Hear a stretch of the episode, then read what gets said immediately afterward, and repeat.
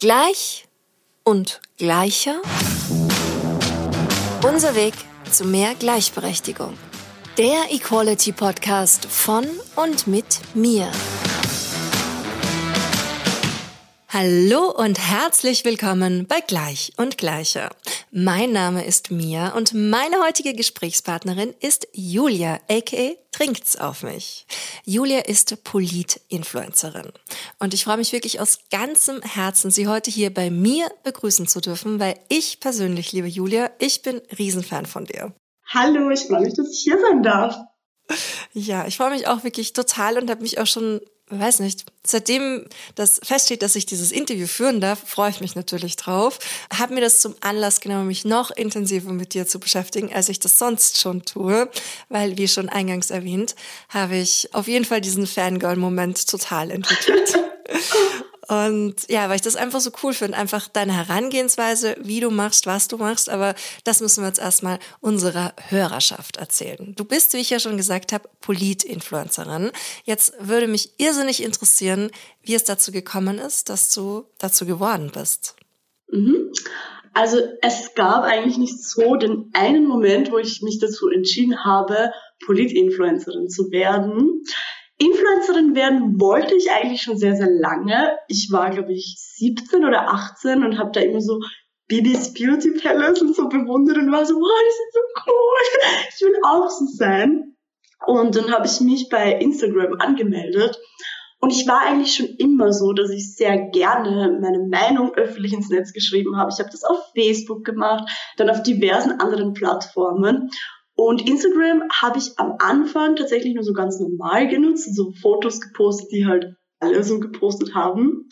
Aber irgendwann gab es dann den Tag, wo jemand beim Feiern zu mir gekommen ist und ich habe auf Instagram auch ganz viele Fotos mit meiner Freundin geteilt, weil für mich war das halt einfach ganz normal. Die anderen Leute aus dem Dorf haben auch Fotos von ihren Beziehungen geteilt, also habe ich das auch gemacht. Und sie ist beim Feiern gehen zu mir hergekommen und hat zu mir gemeint, sie findet das voll cool, wie offen ich mit meiner Beziehung umgehe und dass sie sich wegen mir irgendwie outen möchte. Und das war für mich so, wow, ich habe Einfluss auf andere Menschen und ich fand das voll heftig, weil mir war es eigentlich gar nicht so bewusst, was für einen Einfluss du auf andere Menschen hast.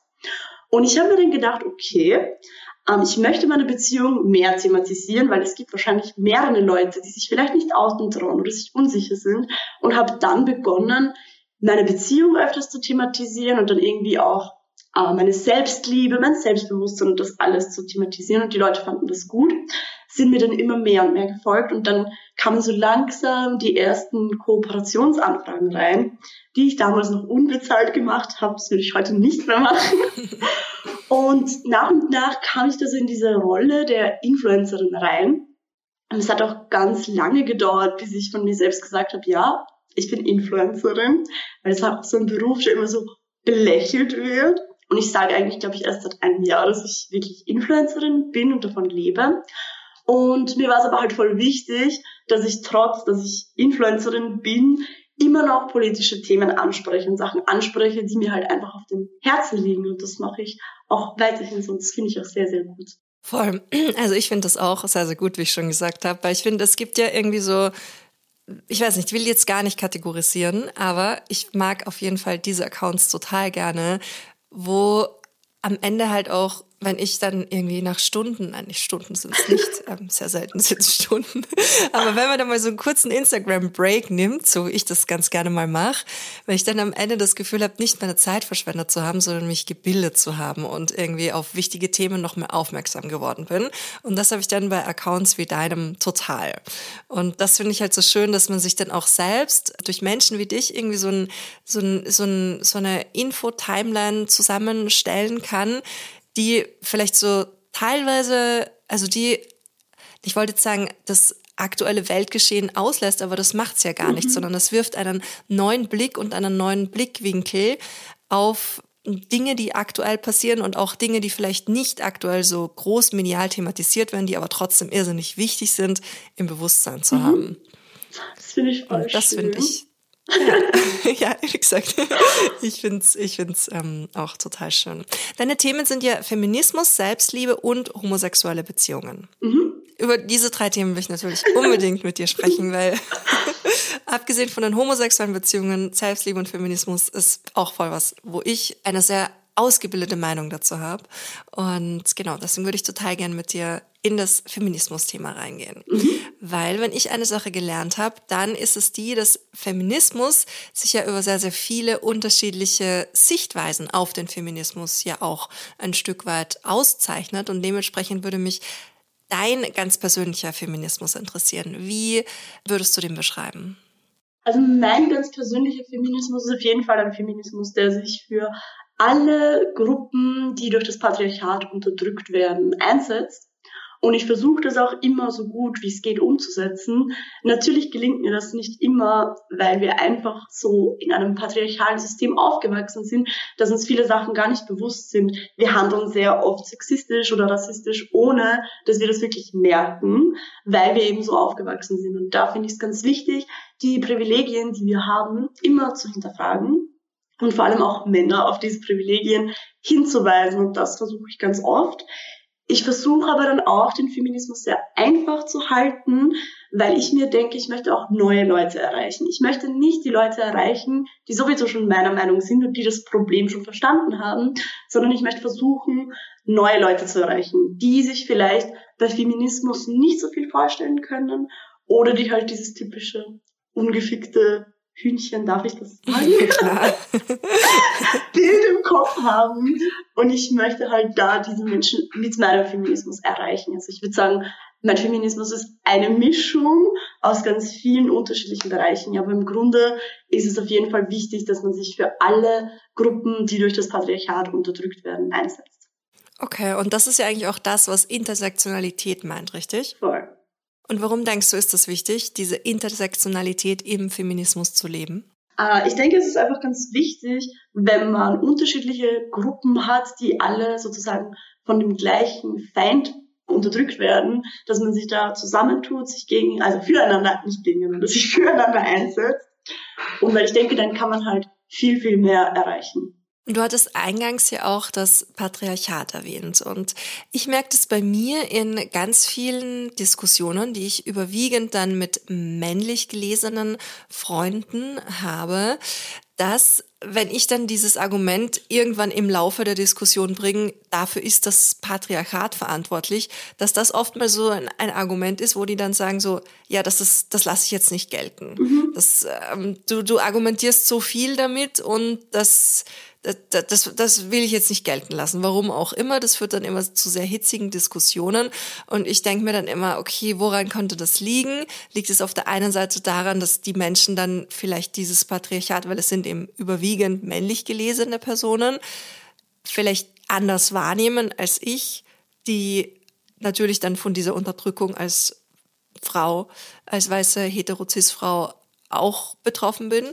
Und ja, was denkst du? Ja, also ich denke auch, dass die das einfach anders wahrnehmen, weil ich glaube, Männer, also weiße Hetero-Männer, nehmen das gar nicht so als Unterdrückung wahr, weil sie ja eben dank Patriarchat an der Spitze stehen und eigentlich nie irgendwo irgendwelche Nachteile haben. Und ich glaube, wenn du deinen ganzen Privilegien halt nicht bewusst bist, dann merkst du das gar nicht. Was denkst du, können wir dann machen, um so liebevoll wie möglich aus solchen Diskussionen rauszukommen, dass das halt nicht immer diesen Endgegner äh, prinzipiellen ähm, Streit am Ende dann meistens auch endet, sondern ja, was, was, was, was kann man da tun? Ja, also ich versuche immer so leicht wie möglich, also Beispiele zu bringen, die man wirklich ganz, ganz einfach versteht, sei es wenn du mit deinen Freundinnen unterwegs bist und sie wollen alleine nach Hause gehen, dann machst du dir um deine Freundinnen Sorgen. Und das ist, meistens beantworten Männer auch diese Frage mit, ja, sie machen sich Sorgen. Und ihnen dann versuchen zu erklären, ja, warum machst du dir Sorgen? Weil eben was passieren könnte, weil sie einen Übergriff erleben könnte. Und wer wird da eher der Täter sein? Also es wird wahrscheinlich eher so sein, dass ein Mann sich übergriffig gegenüber einer Frau verhält und nicht, dass eine Frau eine andere Frau auf der Straße sieht und sie sich denkt, boah, ich belästige die jetzt. Und meistens mit so ganz einfachen Sachen verstehen sie es ein bisschen. Ich glaube, sie verstehen es nie so zu 100 Prozent. Aber ich denke, dass man sich so zumindest auf den richtigen Weg führen kann und auch ganz viel über eigene Erfahrungen sprechen. Also ich versuche meinen männlichen Freunden oder Menschen, mit denen ich diskutiere, immer zu erklären, wie es für mich ist, dass ich zum Beispiel nicht fortgehen kann, weil ich im Club ständig sexuell belästigt werde und dass es einfach so oft passiert ist, dass ich früher dachte, dass es normal ist. Und so herangehen und versuchen, wie mit Kindern, wie wenn du Kindern etwas erklärst. Ich glaube, so ist ein guter Weg. okay, möglichst niederschwellig. Ja, das ist ja. auf jeden Fall ein guter Tipp. Was ich mir auch überlegt habe, war einfach mal so dieses Wort Patriarchat eine Zeit lang oder bis versuchen aus der Diskussion so rauszulassen, so ja. weit wie möglich und einfach das so zu umschreiben wie, ja, das ist jetzt, aber die Situation ist halt einfach nicht gleichberechtigt. Weil ich glaube so, dass das nicht gleichberechtigt ist, das dürfte dann doch den meisten schon irgendwie einleuchten. Ja, ich versuche auch meistens das Wort Patriarchat zu vermeiden, weil ich glaube, sobald Männer das irgendwie hören, schalten sie komplett ab. Ja, voll, aber ähnlich, ja, ähnlich ist es aber auch bei Feminismus, oder? Geht dir das auch so? Ja, geht mir auch so. Also ich habe auch sehr oft mit dem Vorurteil irgendwie zu kämpfen, wenn ich neue Leute kennenlerne und die fragen mich, ja, was machst du so? Dann sage ich auch meistens, ich bin Influencer und ich behandle ganz viel Feminismus. Und dann merke ich sehr oft bei Männern, dass die Leute sind, ah, okay. Und ich finde so, ja, aber wir haben uns halt vorher voll gut verstanden, so warum verstehen wir uns jetzt nicht mehr gut? Ja, weil bei Feministinnen, da darfst du ja nichts sagen und die nehmen alles gleich so ernst. Also ich merke das auch sehr, sehr oft. Voll, voll. Ja, was ich auch bei mir so merke, wir waren gestern auf einem sehr großen Festival, was sich auch schon sichtlich bemüht oder was medial so dargestellt wird, als würde es sich bemühen, ein äh, geschlechtergerechtes Line-up auf die Bühne zu stellen. Mhm. Und in der ersten Diskussion, die ich mit meinen äh, FreundInnen dort hatte, habe ich dann auch gesagt, ja, aber schaut euch an, wo und wann die Frauen spielen. So, es reicht noch nicht, dass wir jetzt hier eine 47-prozentige Frauenquote haben. Die müssen auch die alle Bühnen müssen paritätisch gefüllt sein. Das ja. reicht nicht, dass wir super toll, also die haben das halt so verkauft, ja, hey, wir haben eine eigene Bühne nur für Flinters, aber das war halt die Bühne im Food Corner, so, die kleinste. Und ja, also du kannst es so sehen und sagen, hey, es ist voll cool, dass es das gibt, dass die diese eigene Bühne schaffen. Aber wenn du dir dann anschaust, wo diese Bühne war und wie diese Bühne aussah, genau, das ist dann halt so, man kann es immer so oder so sehen. Und mhm. ich war mir dann ich war mir dann selber nicht sicher. Ich habe mir dann gedacht, okay, gut, so in der Kommunikation mit meinen FreundInnen, aber jetzt ist es ja eigentlich auch öffentlich. Eigentlich habe ich mir gedacht, nein, öffentlich möchte ich dann lieber diese positive Sichtweise des vollen, halb vollen Glases und nicht des halb leeren Glases ja. einnehmen. Aber ich will mir trotzdem auch die Freiheit lassen, das halt anzumerken, dass es super ist, das, was die machen, aber das, ja, die Luft nach oben ist nach wie vor noch offen. Voll. Aber ich finde auch wichtig, also ich finde auf solche Dinge kann man auch aufmerksam machen. Auch wenn es dann immer so wirkt, als wären irgendwie Feministinnen sind nie zufrieden und die kann man gar nicht zufriedenstellen, weil jetzt gibt's eh schon eine extra Bühne. Aber ich finde es halt wichtig, dass man eben darauf aufmerksam macht, dass es halt trotzdem noch immer nicht gleichberechtigt ist und die Bühne reicht halt nicht, wie du schon gesagt hast. Ja, genau. Solange wir dann nicht mindestens gleich viele weibliche wie männliche Headliner haben, die auch zu den guten Zeiten auf den großen Bühnen spielen, ist es halt de facto einfach noch nicht gleichberechtigt. Es ist schon wesentlich besser als andere deutsche oder österreichische Festivals, ja. die ganz weit davon entfernt sind, diese 47-prozentige Quote zu erfüllen. Das heißt, es ist schon irgendwie meckern auf hohem Niveau, aber trotzdem, ja, es darf sich auch dahingehend noch viel ändern. Das war zum Beispiel auch ein Thema, das ich mit dir unbedingt besprechen wollte und was mir in letzter Zeit immer wieder durch den Kopf geht, und zwar die Sexualisierung von Menschen in der Musik. Mhm. Weil ich habe ja diesen gemeinnützigen Verein Music is Her Passion Society e.V. gegründet. Und da geht es ja ganz viel um Gleichberechtigung in der Musik. Dementsprechend habe ich da diesen Filter drauf, den werde ich, glaube ich, bis zu meinem Lebensende nicht mehr ablegen. Und jedes Mal, wenn es irgendwie eine große Preisverleihung gibt, dann schaue ich mir natürlich die Performances an, aus persönlichem Interesse, aber auch immer so aus diesem, hm, ich analysiere jetzt und schaue kritisch auf alles. Und was mir eben wirklich schon vermehrt auffällt, ist, ja, dass für, aus meiner Sicht da definitiv eine Sexualisierung stattfindet. Und da wollte ich dich fragen, ob du das auch so siehst. Also ich sehe es natürlich auch so. Ich finde, dass Frauen generell überall in der Öffentlichkeit sexualisiert werden. aber mir fällt das bei Musik auch sehr oft auf. Was mir auch bei Musik auffällt, ich habe natürlich jetzt nicht so diesen kritischen Blick wie du, ich habe ihn nur ein bisschen, aber mir fällt sehr auf so die Berichterstattung von Rapperinnen, von Musikerinnen. Es ist halt, es steht nie ihr Talent oder ihr Können im Vordergrund, sondern immer, was sie anhalten, wie sie aussehen, wie viele OPs sie schon hatten. Und das ist halt auch irgendwie so extrem sexualisieren, weil wir haben so eine große Künstlerin in Österreich, sie heißt Mattea und sie ist eine wahnsinnig talentierte Frau, aber trotzdem wird ständig nur darüber berichtet, wie knapp sie angezogen ist. Und ich finde das so schlimm, weil das ist eine der erfolgreichsten Künstlerinnen in Österreich. Und anstatt dass wir darüber berichten, dass sie gute Musik macht, wie viel sie schon erreicht hat, wird ständig nur darüber berichtet, dass sie sich freizügig zeigt und ob sie das darf oder nicht. Und wird halt in dieser Sicht permanent sexualisiert. Und ich finde das so schlimm. Also es ist quasi ein Phänomen, da stimme ich dir total zu, was nicht nur in der Musik auftritt, was generell in der Gesellschaft auftritt und was dir, was mir, was uns ja auch, ich meine, also ich will jetzt nicht sagen, doch wahrscheinlich schon am laufenden Band immer wieder passiert. Das ist ja auch eine Sache, für die du dich oder wogegen du dich einsetzt oder beziehungsweise wofür du einfach versuchst, ein Bewusstsein zu schaffen. Und das, was ich total gerne an der Sache mag, wie du das machst, ist dieser unterhaltsame Aspekt. Finde ich, das ist halt, es ist halt trotzdem immer so dieses Schmunzeln, finde ich, dabei, was mhm. sich auch als betroffene Person trotzdem, also denkst dann nicht, ah, okay, das ist alles schrecklich, ich kann mich nie wieder freizügig zeigen, sondern genau deswegen darf ich anziehen, was ich will, egal wie ich ausschaue und egal, womit ich dann auch am Ende konfrontiert werde, wenn ich das selbstbewusst trage, dann wird schon alles gut. Aber was würdest du dir dann wünschen generell? Was denkst du müsste passieren, damit diese Sexualisierung in Zukunft einfach nicht mehr stattfindet? Boah, da müsste sich sehr, sehr, sehr viel ändern. Aber ich persönlich glaube, also ich habe ja Lehramt studiert, deswegen bin ich immer sehr auf die Schule fixiert. Und ich glaube, es wäre sehr, sehr wichtig, sowas schon in der Schule zu thematisieren. Weil wenn ich zurückdenke, ich wurde in der Schule, von der Schule sexualisiert. Wir durften zum Beispiel keine kurzen Hosen anziehen. Wir durften auch keine so Tops anziehen, wo man die Schultern sieht, weil es hat dann so geheißen, das könnte entweder die Lehrer ablenken, wo ich mir heute denke, okay, dann haben die Lehrer ein sehr, sehr großes Problem und sollten offensichtlich keine Lehrer sein. Oder es lenkt halt die Mitschüler ab.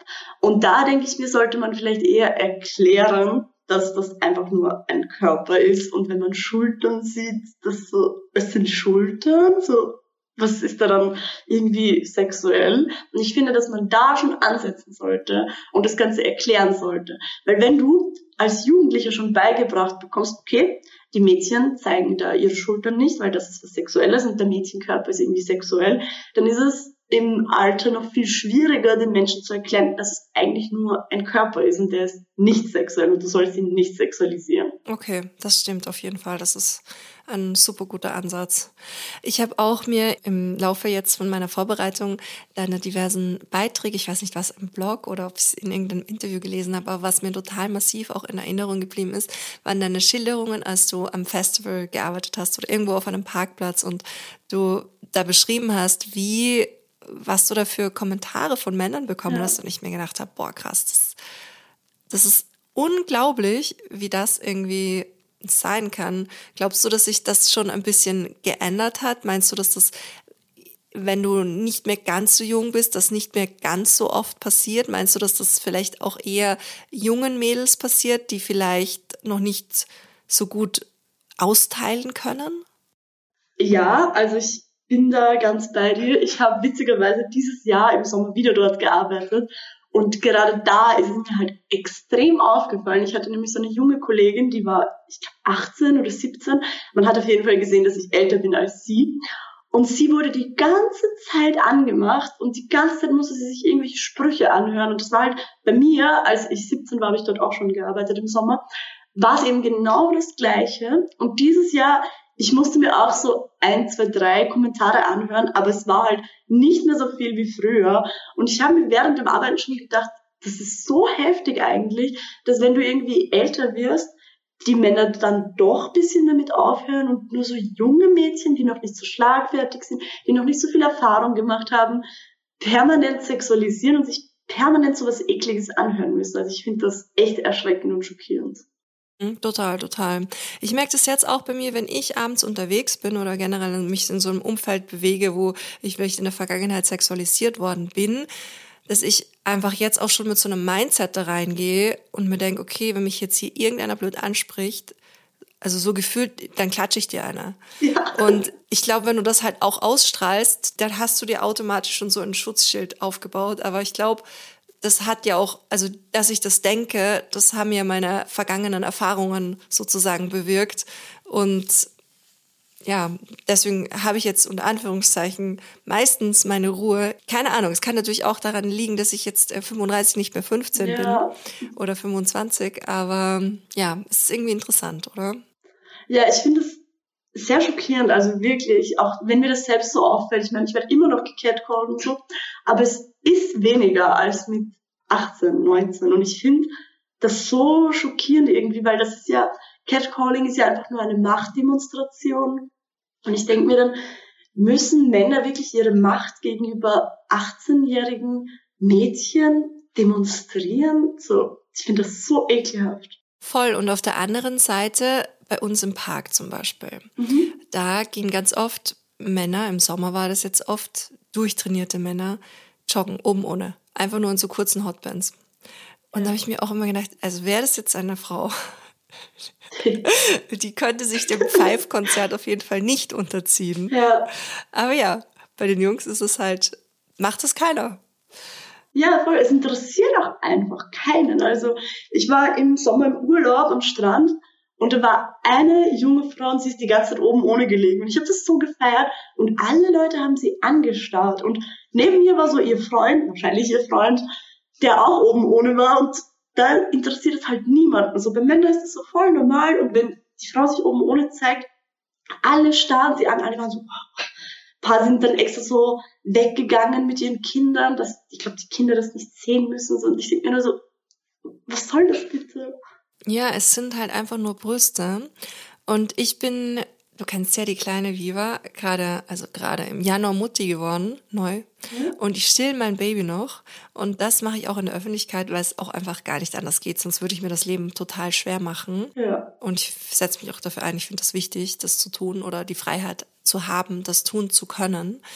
Und weißt du, so wenn du stillst, die, die einzige Funktion unserer Brüste ist ja die, dass wir damit eines Tages vielleicht eventuell unter Umständen, wenn wir schwanger werden, einmal ein Kind zeugen. Also das ist das Natürlichste der Welt.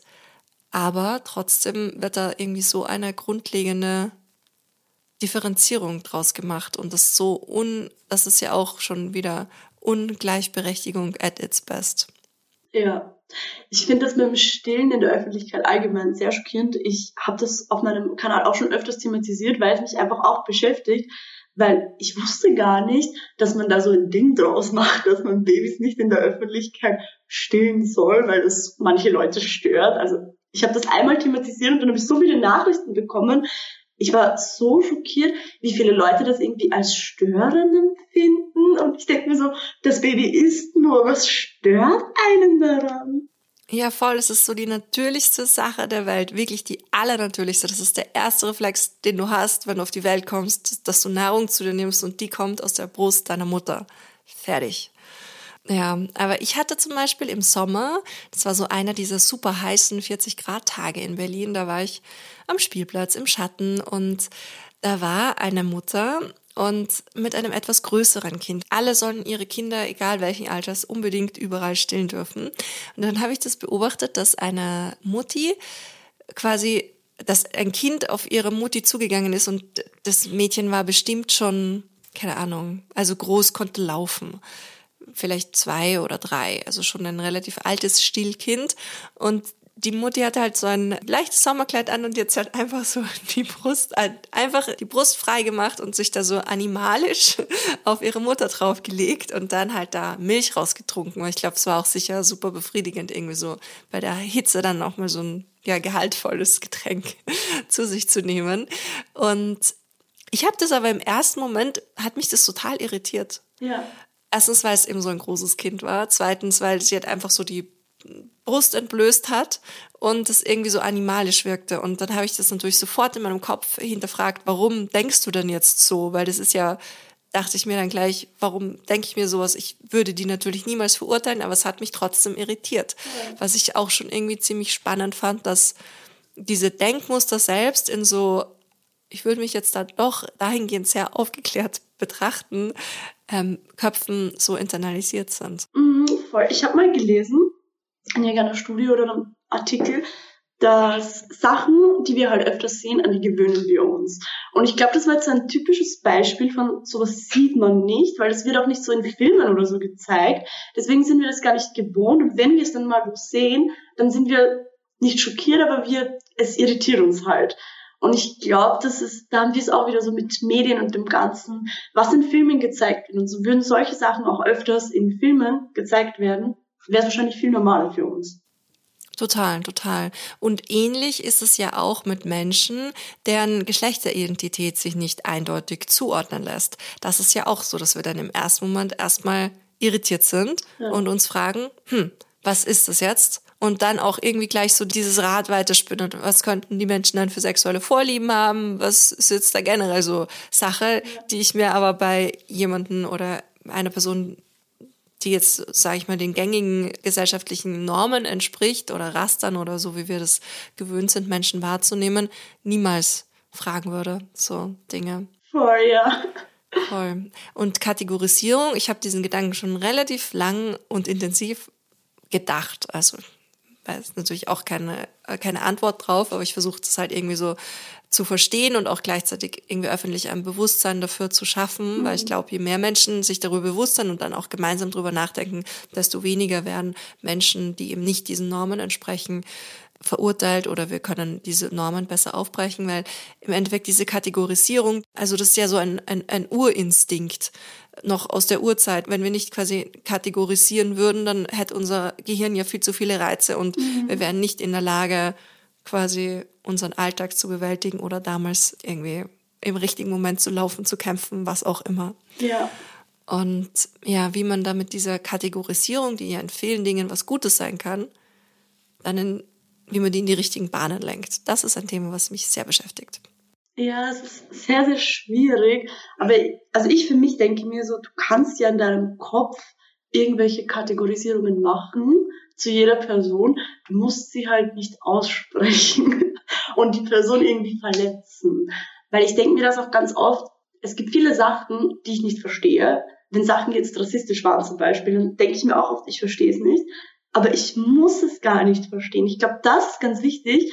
Ich muss Sachen nicht verstehen, um sie zu respektieren. Ich kann mir einfach denken, okay, eine Person hat mir gesagt, das ist rassistisch, ich mache das nicht mehr. Egal, ob ich es in meinem Kopf verstehen kann oder nicht. Ich kann mir denken, ja, das verstehe ich jetzt nicht, aber ich muss es nicht sagen und ich kann es ja trotzdem einfach respektieren. Ich glaube, das ist ganz, ganz wichtig. Voll. Das war jetzt gerade so ein richtig, richtig gutes Schlüsselargument für mich oder eine richtig gute Kernaussage. Wow, vielen Dank.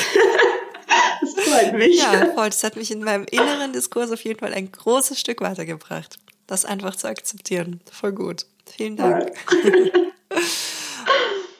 Was denkst du dann generell? Du bist ja auch Teil der LGBTIQA Plus Community. Und was denkst du sind aktuell so die größten Herausforderungen? Also ich glaube, als queere Person hast du irgendwie immer Herausforderungen, weil du einfach deine ganze Identität und deine Liebe ist irgendwie politisch. Also ich kann dir jetzt nicht sagen, was gerade die größten Herausforderungen sind, denn ich denke einfach, es gibt jeden Tag Herausforderungen. Die Gesellschaft nimmt uns noch immer nicht komplett alle wahr, weil es gibt ja auch ganz viele Dinge, wo Transmenschen oder nicht-binäre Menschen noch lange nicht gleichberechtigt sind. So die Gesellschaft nimmt nicht mal die ganze LGBTQIA plus Community wahr. Sie nehmen immer nur ein paar Teile davon wahr.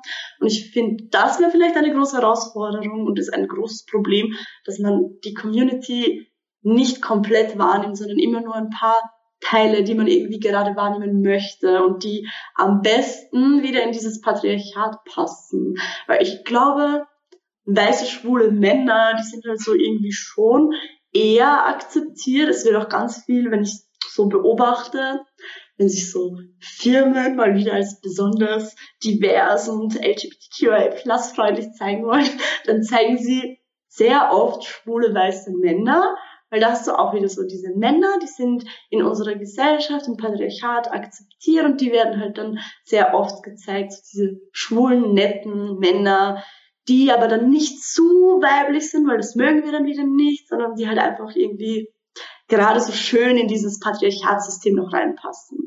Mhm, okay, das ist spannend, ja. Voll.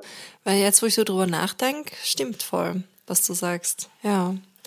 Und wie nimmst du an sich die Community wahr? Weil es sind ja so viele verschiedene, diverse mhm. menschliche, sexuelle ähm, Vorlieben und Identitäten, die da aufeinandertreffen. Kommt dir vor, dass das eine Community ist, die stark nach außen geht oder diese unterschiedlichen Richtungen werden ja auch unterschiedlich innerhalb der Community gewichtet, oder? Ja, also es wird schon sehr auch innerhalb der Community viel gewichtet. Ich finde, ein großes Problem ist auch, dass du bist Teil der LGBTQI Plus Community, aber du bist halt trotzdem heteronormativ aufgewachsen. Du handelst trotzdem rassistisch, du handelst trotzdem auch sexistisch.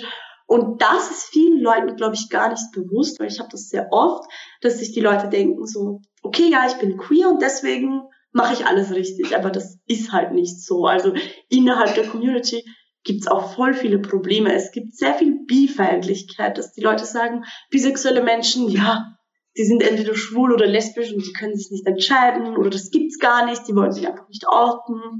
Dann hast du ganz viele Leute, die anderen Leuten einfach ihre Identität absprechen. Und das hast du halt auch in dieser Community und ich finde, darüber muss man auch reden und die Leute auch innerhalb darüber aufklären, was sehr schwierig ist, weil dadurch, dass die Leute queer sind, denken sie halt so, ja, sie sind irgendwie frei von allem.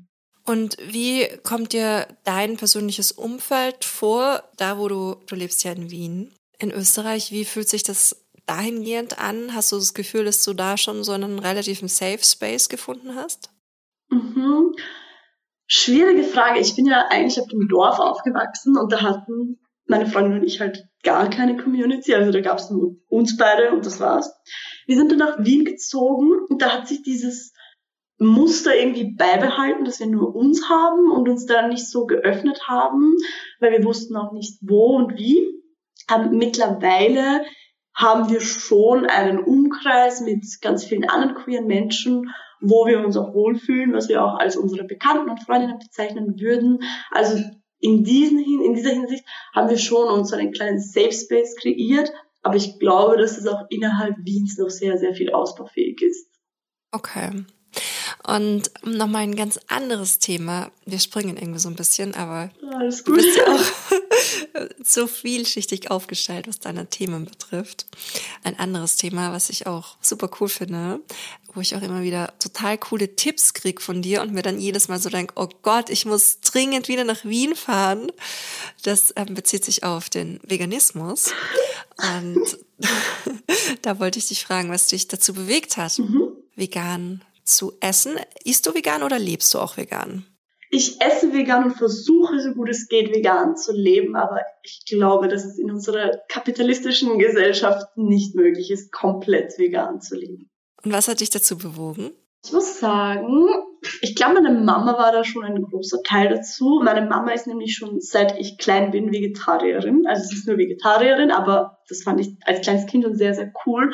Und mit ich glaube 13 oder 14 habe ich mich dazu entschieden, okay, ich möchte so wie meine Mama sein, ich esse auch nur vegetarisch. Und das habe ich dann noch durchgezogen, bis ich 19 war. Wir sind dann eben, meine Freundin und ich sind dann nach Wien gezogen. Und zu Beginn wollten wir eigentlich nur was haben, was irgendwie ähm, Milch ersetzt, weil wir wollten einfach keine Kuhmilch mehr trinken. Wir haben gesagt, okay, wir versuchen es halt mal mit Sojamilch und damals, als wir vegan wurden, gab es halt noch nicht so viele Milchalternativen. Es gab nur Sojamilch. Und wir haben uns dann aber entschieden, diese Milch zu verwenden und haben uns dann da ein bisschen so ausprobiert mit Soja-Cuisine anstatt Obers und solche Sachen. Und irgendwann haben wir dann begonnen, uns mit Veganismus an sich zu beschäftigen, weil davor wollten wir das einfach nur so ersetzen.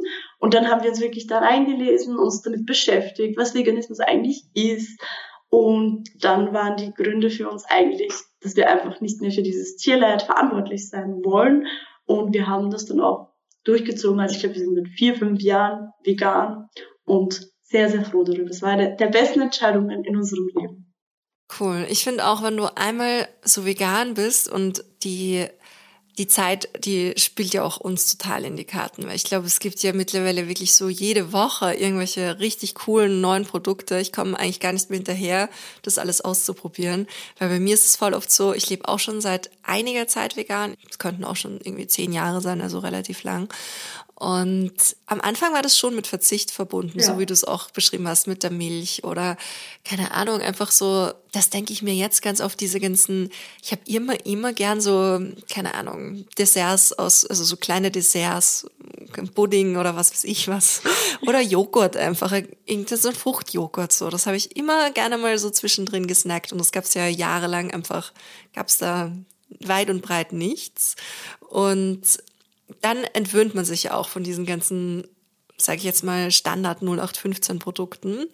Und bei mir ist es dann immer so, dass wenn ich jetzt dann, ach, keine Ahnung, irgendwann in einem Supermarkt bin und dann so ein Produkt entdecke, jetzt irgendein Beispiel Müller Milchreis. Ähm, ja, grundsätzlich ja, gibt es tausend Gründe, das nicht zu konsumieren, auch aufgrund von der Marke und von sonstigen Dingen. Ich komme dann auch ganz schnell drauf, wenn ich das esse, okay, ist mir viel zu süß und ich mag auch den veganen Geschmack nicht so. Aber wenn ich dann irgendwie so nachhaltige mit natürlichem Zucker geil schmeckende Hafer-Alternativen in einer nachhaltigen Verpackung finde und das dann, oh, das ist so die, die Ultra-Erfüllung für mich mhm. und zeigt mir jetzt, okay, cool, alles wird gut. Weil ich glaube, dass gerade auch so mit diesen veganen Leben, ich versuche mein Leben auch so vegan wie möglich zu gestalten und merke auch, es ist, man kommt an so vielen Dingen an seine Grenzen. Ich habe neulich zum Beispiel versucht, vegane Kinderschuhe zu finden. Und gerade bei Kinderschuhen zum Beispiel ist es so ein totales Ding, dass wohl da Leder so das Nonplusultra sein muss. Da gibt's einfach, also es gibt, glaube ich, eine Brand und die kriegst du hier in keinem Laden. Ich habe wirklich intensiv gesucht, aber es gibt welche, die nicht deklariert vegan sind, wenigstens lederfrei, wo sie dir auch nicht sagen können, ob jetzt irgendwelche tierischen Produkte in den Klebstoffen drin sind, aber wenigstens lederfrei. Und ja, also irrsinnig irrsinnig interessant, was sich dahingehend noch tun kommt. Da kommt mir vor, sind wir so ein bisschen in der Phase, wo wir mit der Ernährung früher waren, was so generell ein veganes Leben betrifft und vielleicht auch das Bewusstsein dafür. Also ich glaube, so der erste Schritt ist vegetarisch leben, dann oder vegetarisch essen, vegan essen und dann irgendwann vegan leben. Und genau, so diese Reise. Und das wollte ich eigentlich sagen. Jetzt habe ich mich ein bisschen verquatscht. dass es ja doch auch relativ viele Parallelen gibt zwischen Veganismus und Feminismus, weil ja eigentlich in der vegetarischen Ernährung die weiblichen Tiere extrem ausgebeutet werden. Voll, also das war mir gar nicht so bewusst. Also ich habe das erst vor vielleicht drei Jahren sowas gelernt. Als Feministin bezeichne ich mich schon länger. Und irgendwann kam dann eben so dieser Wow-Effekt, dass du sogar in der Tierwelt die weiblichen Tiere ausbeutest. Und das ist, also, ich war voll schockiert, wie ich das realisiert habe, dass sich eben das sogar dort durchzieht. Komplett, komplett. Die weibliche Reproduzierbarkeit wird in der Tierwelt total repliziert, egal ob es irgendwelche ganz furchtbaren Medikamente sind, die nach wie vor ja auch keine Ahnung, aus irgendwelchen Stutmilchhormonen hergestellt werden oder ja. die Kosmetikindustrie oder eben, ja, die ganz normale, unter Anführungszeichen, Milch- und Eierindustrie. Mhm. Ich glaube, das ist auch so ein Ding. Ich wollte auch ganz lang nicht hinschauen und mir so Dokus bewusst nicht angeschaut. Heute schaue ich die an, weil ich weiß, okay, hm, vielleicht kann ich das auch ein Stück weit so weit kanalisieren, dass ich die Inhalte wiederum mehreren Menschen zugänglich macht, die sich nach wie vor nicht trauen, da hinzuschauen. Aber es ist halt wichtig, da hinzuschauen und sich dessen bewusst zu sein und einfach jede einzelne Entscheidung, jede Kaufentscheidung vor allen Dingen, weil das ist halt wirklich auch Macht, ja. da unter diesen Aspekten auch zu stellen, der Nachhaltigkeit und der Tierfreundlichkeit und am Ende auch natürlich der Gleichberechtigung. Oh ja. Und Gleichberechtigung ist ja so das übergeordnete Thema dieses Podcasts. Und eine Frage, die ich allen meinen wunderbaren GästInnen stelle, ist die nach der Definition von Gleichberechtigung. Wie würdest du für dich ganz persönlich Gleichberechtigung definieren? Gleichberechtigung ist für mich, wenn alle, sagen wir mal, Lebewesen, dass wir auch Tiere mit einbeziehen, wenn alle Lebewesen einfach gleichgestellt sind, die gleichen Rechte haben, die gleichen Chancen haben und es da keine Unterschiede mehr gibt und nicht mehr ständig Unterschiede gemacht werden. Cool. Also ich glaube, so würde ich es definieren. Ja, und du hast schon gesagt, nicht mehr ständig Unterschiede gemacht werden, weil das wäre nämlich auch meine nächste Frage. Wie gleichberechtigt nimmst du denn aktuell unsere Gesellschaft wahr? Ich glaube, es wird ein bisschen besser, aber es ist halt noch ganz, ganz, ganz, ganz viel Luft nach oben. Also es ändert sich was, aber ich würde sagen, so ein Punkt der Gleichberechtigung sind wir noch lange nicht. Also da muss ich noch wirklich, wirklich viel tun und das ist ein wird ein ewig langer Prozess noch sein, weil wirklich gleichberechtigt, dass alle Lebewesen vor allem gleichberechtigt sind, da sind wir noch lange nichts. Ja, voll. Voll, gerade wenn man sich auch so diesen Speziesismus in der Tierwelt anschaut. Ja, voll. Also wenn man das mit im Kopf hat, dann sind wir noch weiter entfernt von Gleichberechtigung, weil es halt jetzt nur, nur unter Anführungszeichen von uns Menschen ausgeht. Ja, total. Ich finde, da bei den Menschen fängt es immer an, so Mann, Frau, ja. das erste Thema, was auch noch lange nicht gleichberechtigt ist, aber wenn man dann in die ganzen anderen marginalisierten Gruppen mit reingeht und dann eben noch andere Lebewesen mitdenkt, huh, ja, dann Ein langer Weg. Ein langer Weg und ich finde aber auch, dass das halt alles miteinander verbunden ist. Und ich glaube auch, dass so ein universelles Bewusstsein, wenn wir Menschen uns mehr bewusst wären, dass das eben auch alles in Verbindung steht miteinander und ich als kleines Individuum halt auch schon irrsinnig viel steuern kann, wenn dieses Bewusstsein einmal vorhanden ist, dass sich dann auch schon einfach sehr viel ändern kann. Ich glaube auch, das wäre ganz wichtig, dass man die Leute darauf bewusst macht, dass auch du als Einzelperson was ändern kannst. Weil ich kenne das, dadurch, dass ich vegan bin und davor vegetarisch war, die Leute sind halt immer so, ja, was änderst du da dran? Aber man ändert ja schon was, wenn man sich jetzt alleine so ansieht, wie viele nachhaltige Alternativen es mittlerweile gibt, wie viele vegane Alternativen es schon überall gibt, finde ich, dass man das sieht, da hat sich schon was geändert, weil wenn niemand vegan wäre oder vegetarisch wäre, dann würde es diese ganzen Alternativen und dieses vielleicht ein bisschen Bewusstsein dafür gar nicht geben. Total, total. Das glaube ich auch. Und da, denke ich, gibt es auch ganz, ganz viele ja, positive Entwicklungen, die sich dann noch in der Zukunft weiter vertiefen werden und dazu führen werden, dass es einfach immer mehr von diesen Produkten geben wird, weil alles andere auch einfach gar keinen Sinn macht. Ja, Für voll. mich in meinem Kopf. voll. Eine Sache, die ich an dir und an deinem Schaffen auch ganz toll finde, ist diese Plattform, die du auch Opfern von sexualisierter Gewalt bietest. So dieses offene Ohr, das Tagebuch, das hast du ja auch schon ganz oft in ganz vielen Interviews erwähnt, dass du da einfach, also unglaublich, die, die Zahlen, die da notiert sind, die Menschen, die sich da bei dir melden konnten und auch vor allem die, die Mühe, die du dir damit auch gemacht hast, jeder und jedem Einzelnen dazu zu hören. Was hat dich denn dazu bewegt, Menschen, die von sexualisierter Gewalt betroffen sind, eine Stimme zu geben? Also es war für mich einfach ein ganz großes Thema, weil ich es persönlich mitbekommen habe, weil ich es durch mein Umfeld mitbekommen habe, wie viele Leute davon betroffen sind. Und ich habe ganz oft mit Freundinnen auch geredet, die immer der Meinung waren, sie sind ganz alleine mit dem und nur ihnen ist das passiert, weil sexualisierte Gewalt kennt man zwar aus Filmen, aber das passiert immer nur den anderen und einem selbst passiert das irgendwie nicht und im Umfeld auch nicht. Und ich wollte da einfach einen Raum dafür schaffen, zu zeigen, dass die Leute leider mit diesen Erfahrungen gar nicht alleine sind und dass ganz, ganz viele Personen sich alleine fühlen und mit solchen Dingen strugglen. Und das war für mich einfach voll wichtig. Und deswegen habe ich auch dieses Tagebuch gestartet. Es war für mich aber auch wichtig, dass ich die Geschichten per se nicht teile, weil zum einen wollte ich natürlich keine weiteren Betroffenen triggern und zum anderen wollte ich aber auch nicht diese, diese Lust danach, solche schlimmen Sachen zu lesen von manchen Leuten. Ich wollte denen da einfach keinen Raum geben. Deswegen war es für mich so, dass ich einfach nur Zahlen aufschreiben wollte. Und für die Leute war das halt auch voll schön irgendwie, weil sie konnten anonym bleiben, wurden aber irgendwo festgehalten.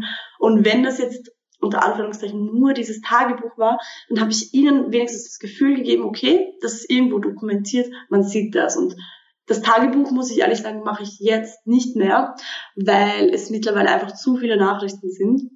Ich habe das sehr schnell gemerkt, als ich, ich glaube, über 10.000, 15.000 FollowerInnen auf Instagram hatte, habe ich so viele Nachrichten bekommen, dass Nachrichten oft untergegangen sind.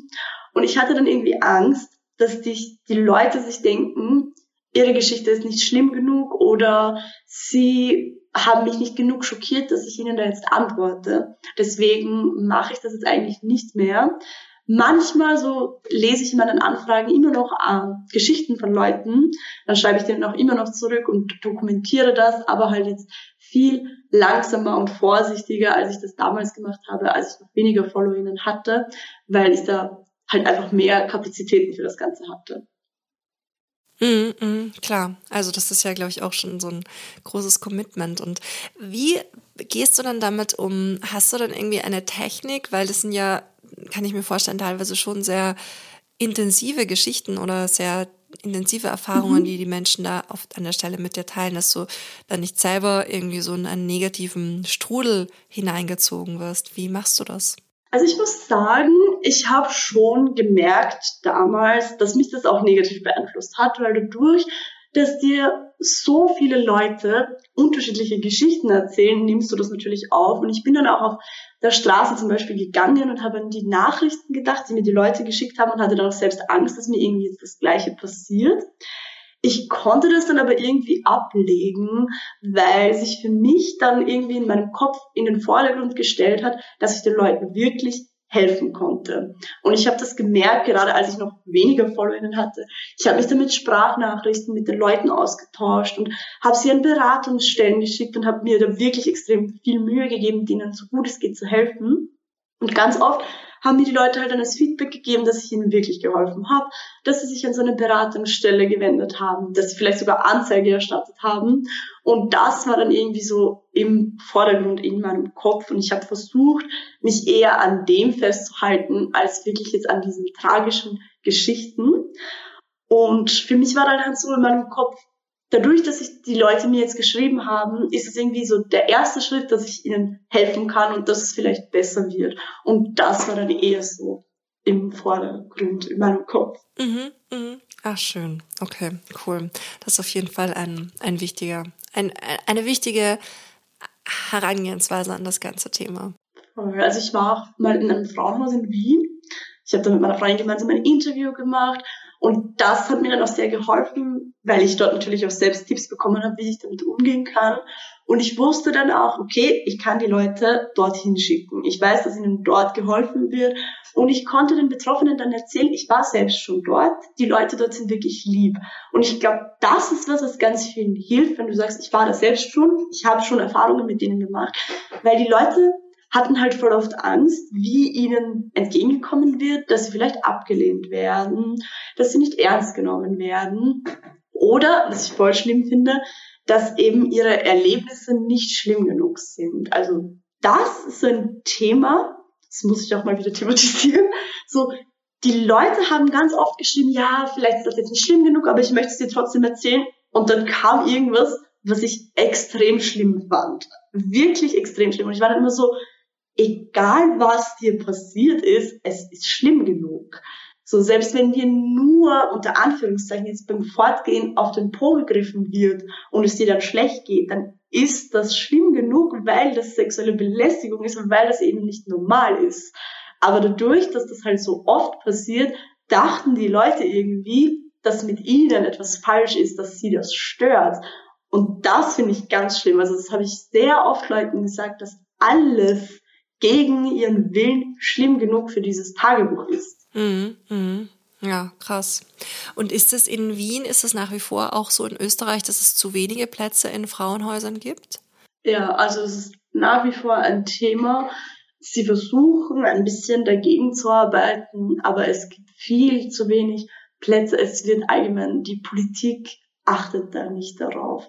Es gibt ja mittlerweile fast jede Woche einen Femizid in Österreich und unsere Frauenministerin sagt nichts dazu, außer so, ja, das ist die, das kommt von den bösen, bösen Migranten. So, das ist ihre Standardaussage und mehr kommt dazu nicht. Und das ist halt wirklich, wirklich schlimm.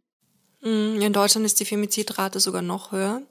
Und ich habe auch erst vor kurzem mit jemandem darüber gesprochen, ein Vorgespräch geführt für eine Podcast-Folge, die dann dieser auch noch folgen wird, wo wir uns dann ausschließlich wahrscheinlich über dieses Thema unterhalten werden. Und da war auch eine Sache, die dann in, in Bezug darauf auch gefallen ist, auch die ja patriarchale Struktur der Politik, ja. die dafür auch verantwortlich gemacht wurde oder die, das war dann eine Erklärung dafür, warum das auch sowohl politisch als auch einfach gesamtgesellschaftlich, glaube ich, wissen schon mal ganz viele Leute überhaupt nicht, was ist denn ein Frauenhaus überhaupt? Ja. Und das ist ein Problem für die Betroffenen. Und das ist aber auch ein Problem für die ganze Gesellschaft, die da finde ich dafür ein Bewusstsein braucht. Und wenn jetzt, weiß nicht, 100.000 Leute auf die Straße gehen würden, dafür demonstrieren würden, dass wir hier irgendwie 20.000 Frauenhausplätze zu wenig haben in Berlin, dann wäre vielleicht die Wahrscheinlichkeit größer, dass sich das schneller ändert als aktuell, wo halt einfach sehr langsam sehr wenig passiert. Es ist in Österreich genau das Gleiche. Und eben dadurch, dass die Leute nicht so ein Bewusstsein dafür haben, dass es sowas überhaupt gibt, dass es sowas auch ganz, ganz dringend benötigt, gehen die Leute dann auch weniger auf die Straße. Und ich glaube, man könnte schon eine Demo in Wien organisieren, aber dann kommen halt nur die Leute, die Bewusstsein dafür haben. Und das sind halt leider sehr, sehr wenige. Genau, dementsprechend ist es wichtig, dass wir jetzt auch darüber sprechen und unsere Hörenden sich dessen bewusst werden. Ich glaube, ich werde vielleicht auch einfach mal eine eigene Frauenhausfolge machen. Das wäre sehr cool, ja. Okay. Oder dann irgendwie am Ende so ein, ein Special, so ein ja, ein Special, wo ich dann die Folgen zusammen sammle und dann das aus ganz vielen verschiedenen Perspektiven betrachte, dieses irrsinnig wichtige Thema.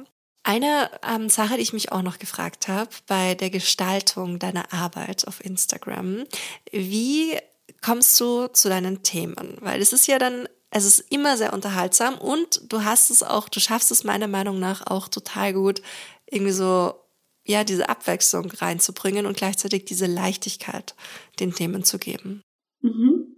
Ich finde es voll witzig, dass du das sagst, weil ich hatte erst letzte Woche mit meinem Management ein Gespräch, wo ich gesagt habe, ich thematisiere immer nur das Gleiche und das nervt die Leute. Und mein Management war auch so, machst du nicht. Und ich so, doch, ich fühle mich aber so, als würde ich immer nur das Gleiche thematisieren. Und es ist sehr witzig, jetzt deine Perspektive zu hören, dass es eine schöne Abwechslung ist. Ähm, aber um zu deiner Frage zu kommen, wo ich meine Themen hernehme.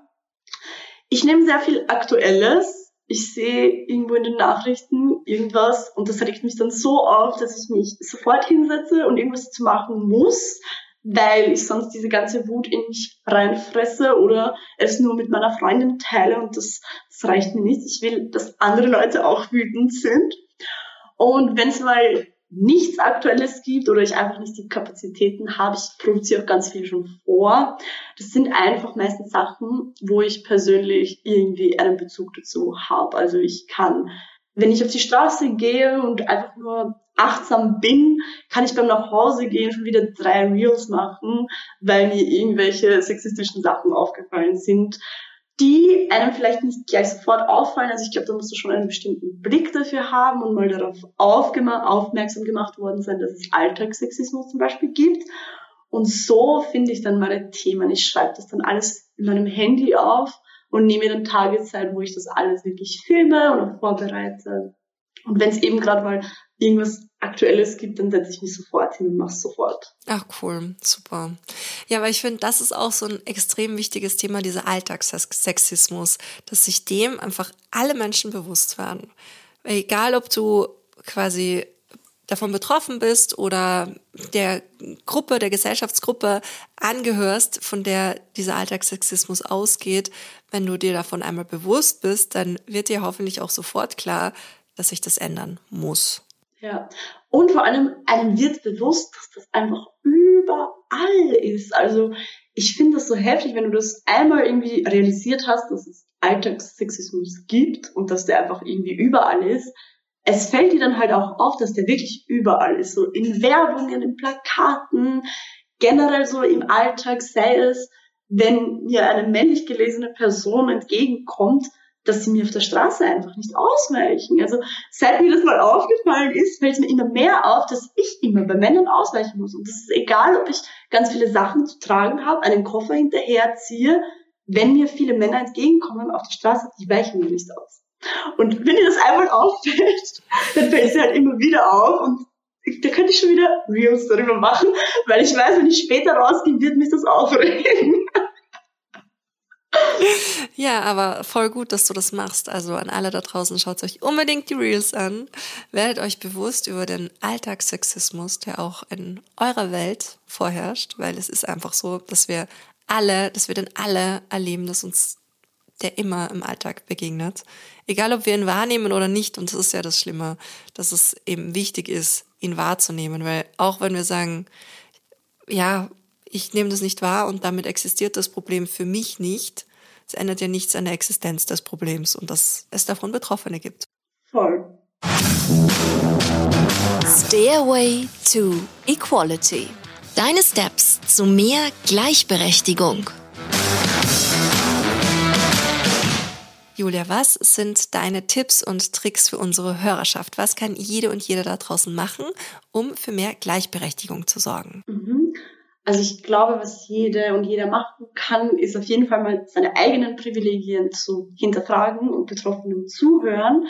Und wenn man dann einmal Betroffenen zugehört hat, sich für diese auch einsetzen. Und wenn einem im Alltag irgendeine Situation, wenn man eine Situation erlebt, in der vielleicht gerade was sexistisch war und man die Möglichkeit hat, dass man wirklich den Mund aufmacht und eingreift und dass man halt schon klein beginnt mit Freundinnen, im Umkreis, in der Familie, dass man solche Themen einfach mal anspricht, darauf aufmerksam macht, dass, wenn man jetzt vom einfachsten ausgeht, Frauen und Männer noch immer nicht gleichberechtigt sind, dass man vielleicht da mal beginnt, in der Familie und im Umfeld, im Freundeskreis einfach mit leichten Beispielen darauf aufmerksam macht, um sich so eben für ein gleichberechtigteres Leben einzusetzen. oh, schön. Du, und wenn jetzt alle diese Tipps und Tricks von dir befolgen würden, was wäre dein Future Best Case Szenario? Mein Future Best Case Szenario wäre, glaube ich, dass wir alle komplett gleichberechtigt leben, es keinen Kapitalismus mehr gibt und Tiere auf derselben Ebene wie Menschen stehen. Also dass wir Tieren mit auf der gleichen Augenhöhe entgegenkommen, weil das tun wir halt absolut noch nicht. Schön, voll gut. Das würde ich gerne als Schlusswort nehmen, so dass alle dieses Future Best Case Szenario in ihrem Kopf haben und selbst hoffentlich sehr daran interessiert sind, dass das eines Tages so sein wird, weil das würde ich mir nämlich persönlich auch sehr, sehr wünschen. Und ich hoffe, dass unser Gespräch uns ein Stück näher bringt, dieser schönen Vision. Oh, das hoffe ich auch sehr. cool. Also ich danke dir aus ganzem Herzen. Vielen Dank, dass du dir die Zeit genommen hast, dass du deine inspirativen Gedanken mit uns geteilt hast und ich auf jeden Fall so viel Schönes auch von dir in diesem Gespräch, aber auch in deiner wunderbaren Arbeit immer wieder aufs Neue lernen darf. Vielen Dank für die Einladung und die ganzen lieben Worte. Das alles war Balsam für meine Seele. Ach cool, schön. Tschüss. Tschüss. Vielen herzlichen Dank fürs Zuhören. Das war Gleich und Gleicher. Euer Equality Podcast von und mit mir. Damit ihr auch in Zukunft keine Folge mehr verpasst, abonniert den Podcast und folgt mir auf Instagram.